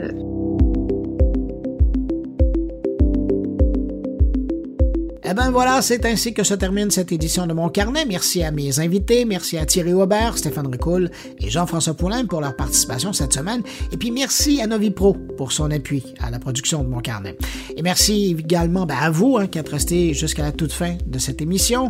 Très heureux d'avoir passé un bout de journée avec vous. On se donne rendez-vous vendredi prochain pour une nouvelle édition de mon carnet. Entre-temps, ben, je vous souhaite de passer une excellente semaine et surtout, portez-vous bien. Et puis moi, je vais essayer de traiter mon web. Bye.